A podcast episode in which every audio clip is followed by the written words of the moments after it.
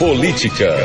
Pois é, Priscila Andrade, caros ouvintes, eu vou começar com esse assunto, porque ontem eu fiz questão de destacar nas redes sociais. Aqueles Verdade. que me seguem é, no arroba notícias exclusivas e também no portal sergipenoticias.com, quem tem acesso gratuito, basta seguir, né? No Instagram é muito fácil seguir André Barros no arroba notícias exclusivas onde a gente coloca pílulas de informação ao longo do dia sobre temas variados, né? temas diversos. A gente fala de mundo, a gente fala de Brasil, de Sergipe.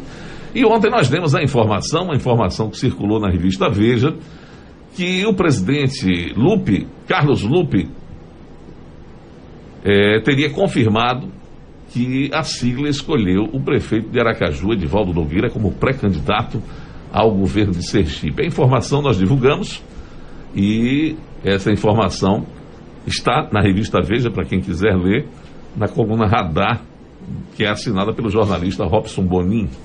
De acordo com a publicação, Carlos Lupe afirmou que estão sendo construídos palanques muito fortes pelo Brasil. Ao menos nove deles estão articulados e seis estão em negociação.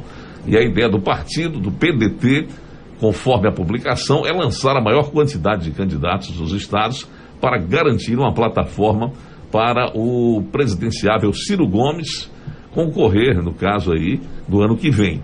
A ideia do PDT é exatamente preparar as bases para a candidatura de Ciro Gomes. Edivaldo Nogueira é, então, o nome do PDT, e a informação não foi dada como nós vamos pensar, uhum. nós vamos uhum. participar de uma, de uma discussão não, já foi batido o martelo, é, né, o PDT, referendado. O PDT não está nem aí para as decisões desse agrupamento que sequer começaram a discutir quem será o candidato ainda. O PDT já bateu o martelo, o nome de Edvaldo Nogueira está posto e ele está em campanha, né? São 6 horas e 30 minutos. Eu não posso dizer outra coisa. Sim, o prefeito é de Aracaju é só você observar aí inaugurações, é, qualquer coisinha é uma festa, é uma movimentação. É um marketing político mesmo, né? É. Cauê está trabalhando. Aí aparece com a pesquisa, né? pesquisa que ninguém consegue entender onde foi feita, porque dá a ele 64% das intenções de voto em Aracaju, virou piada, né? Até mesmo os aliados começaram a rir por conta dessa divulgação de uma pesquisa esdrúxula como essa, né? Nada crível. Mas o homem é candidato pelo PDT. E outra coisa, viu? É bom que se diga, logo no início do programa, o Edivaldo já tomou praticamente o partido do fraquíssimo deputado Fábio Henrique.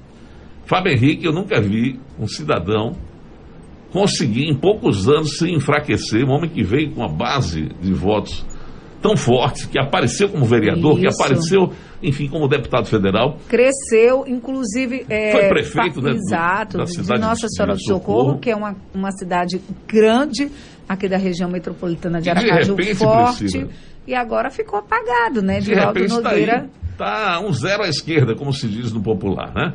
E vai perder o partido. Ele tenta, de alguma forma, é, não, é isso mesmo, é por aqui. Tenta, tenta colocar uma série de argumentos para não mostrar a sua total fraqueza e a total força, falta de força é, dele como deputado federal, junto à LUP, junto ao PDT. Aí fica com argumentos, né? Tentando convencer setores da imprensa de que está tudo bem, está tudo certo, está tudo dentro do script, mas na verdade aqueles jornalistas que não estão em campanha, não estão ganhando para fazer política, né? Para estar tá escrevendo ou falando para agradar A, B ou C.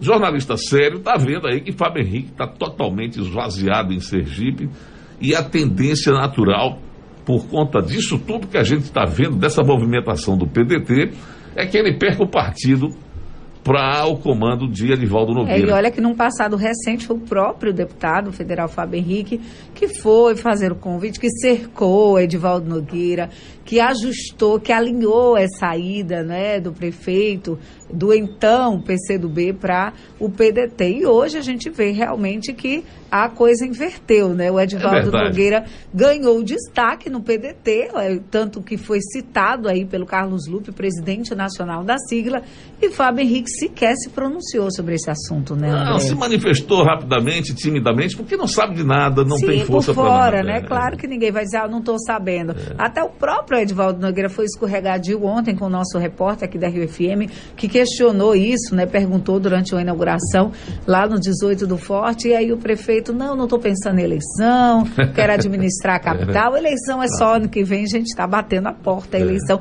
Todo mundo está pensando em eleição, os é. partidos estão o pensando azar, em eleição. O azar é que ele não combinou com Lupe, né? E Lupe mostrou claramente que a candidatura já foi discutida, tratada e decidida. André, tá? no popular, como os jovens falam, caboetou, né? Caboetou. caboetou. É. E, aí, e pronto, a gente tem algum problema em Edivaldo ser candidato a governador? Não. Claro que não, um direito É um direito dele. Né? dele. Ele foi eleito prefeito de Aracaju, não teve essa vitória expressiva, né? Porque eu digo isso aqui, e é só olhar os números da, da campanha.